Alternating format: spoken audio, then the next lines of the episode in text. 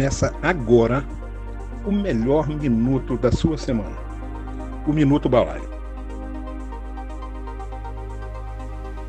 Como se planejar para ser mais produtivo? Se existe uma coisa na qual todos os seres humanos têm em igual proporção é o tempo. Todos somos agraciados com 24 horas diárias e 8.760 horas anuais. E vale destacar que em 2020 recebemos o bônus de mais 24 horas, afinal estamos em um ano bissexto. Mas se é assim, por que algumas pessoas conseguem fazer tanta coisa em 24 horas e outras precisam de um dia com 30 horas, como no comercial do Unibanco? Calma que a gente já chega lá. Uma vez que entendemos o propósito da produtividade em nossa vida, tudo fica mais fácil. E por isso, Vamos agora pensar no planejamento e organização dos nossos dias para alcançarmos os nossos objetivos. Em primeiro lugar, vamos encarar a produtividade como algo real e possível. Ela não é uma fórmula mágica a qual poucas pessoas têm acesso. E por meio de dicas e exemplos de pessoas bem-sucedidas, como o ex-presidente norte-americano Benjamin Franklin, podemos incluir hábitos produtivos em nossa rotina. Lembre-se que ser produtivo está diretamente ligado à nossa capacidade de manter o foco e distinguir o que é urgente do que é prioritário ou importante. Essa é uma tarefa que exige simplicidade ao invés de burocracia.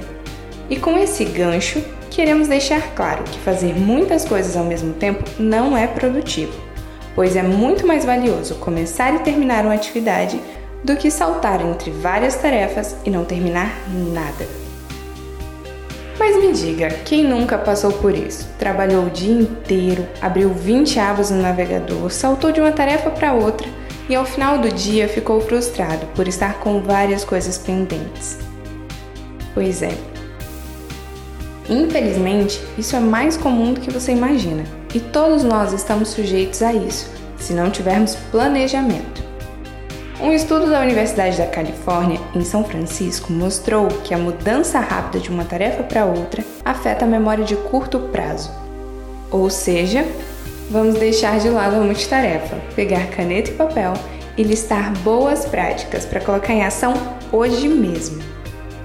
Primeiramente, precisamos tornar visível nossas atividades e tarefas diárias, semanais e mensais. Para isso, vale ter um planner, um quadro, agenda física ou virtual. Fica a seu critério escolher o que será mais útil. Não precisa ser a ferramenta mais cara, precisa ser uma que você use todos os dias. Ah, mas o tempo que eu gasto preenchendo uma agenda ou aplicativo valeria muito mais se eu estivesse trabalhando. Bom, você pode até pensar isso, mas a prática me diz o contrário pois quando não tenho listadas as atividades do dia, fico de um lado para o outro sem saber bem por onde começar o dia. Ah, mas você pode pensar: eu não quero carregar uma agenda, vai ser mais um peso na mochila. Bom, para isso, você pode buscar um aplicativo de gerenciamento de tarefas. Existem vários gratuitos e personalizáveis. E se você trabalha em casa, um quadro pode ser bem mais eficiente. Mas se assim como eu você gosta de papel e caneta, a sensação de planejar e marcar as tarefas concluídas é indescritível.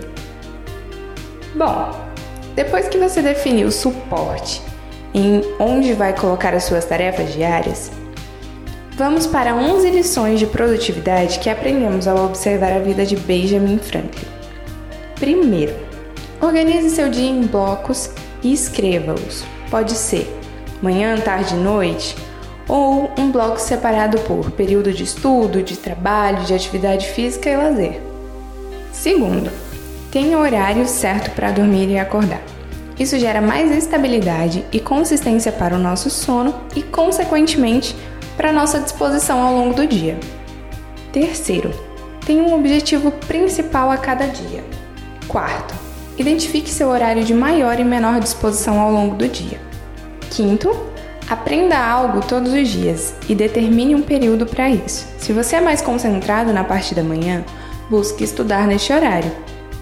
Sexto, comece e termine uma tarefa de cada vez.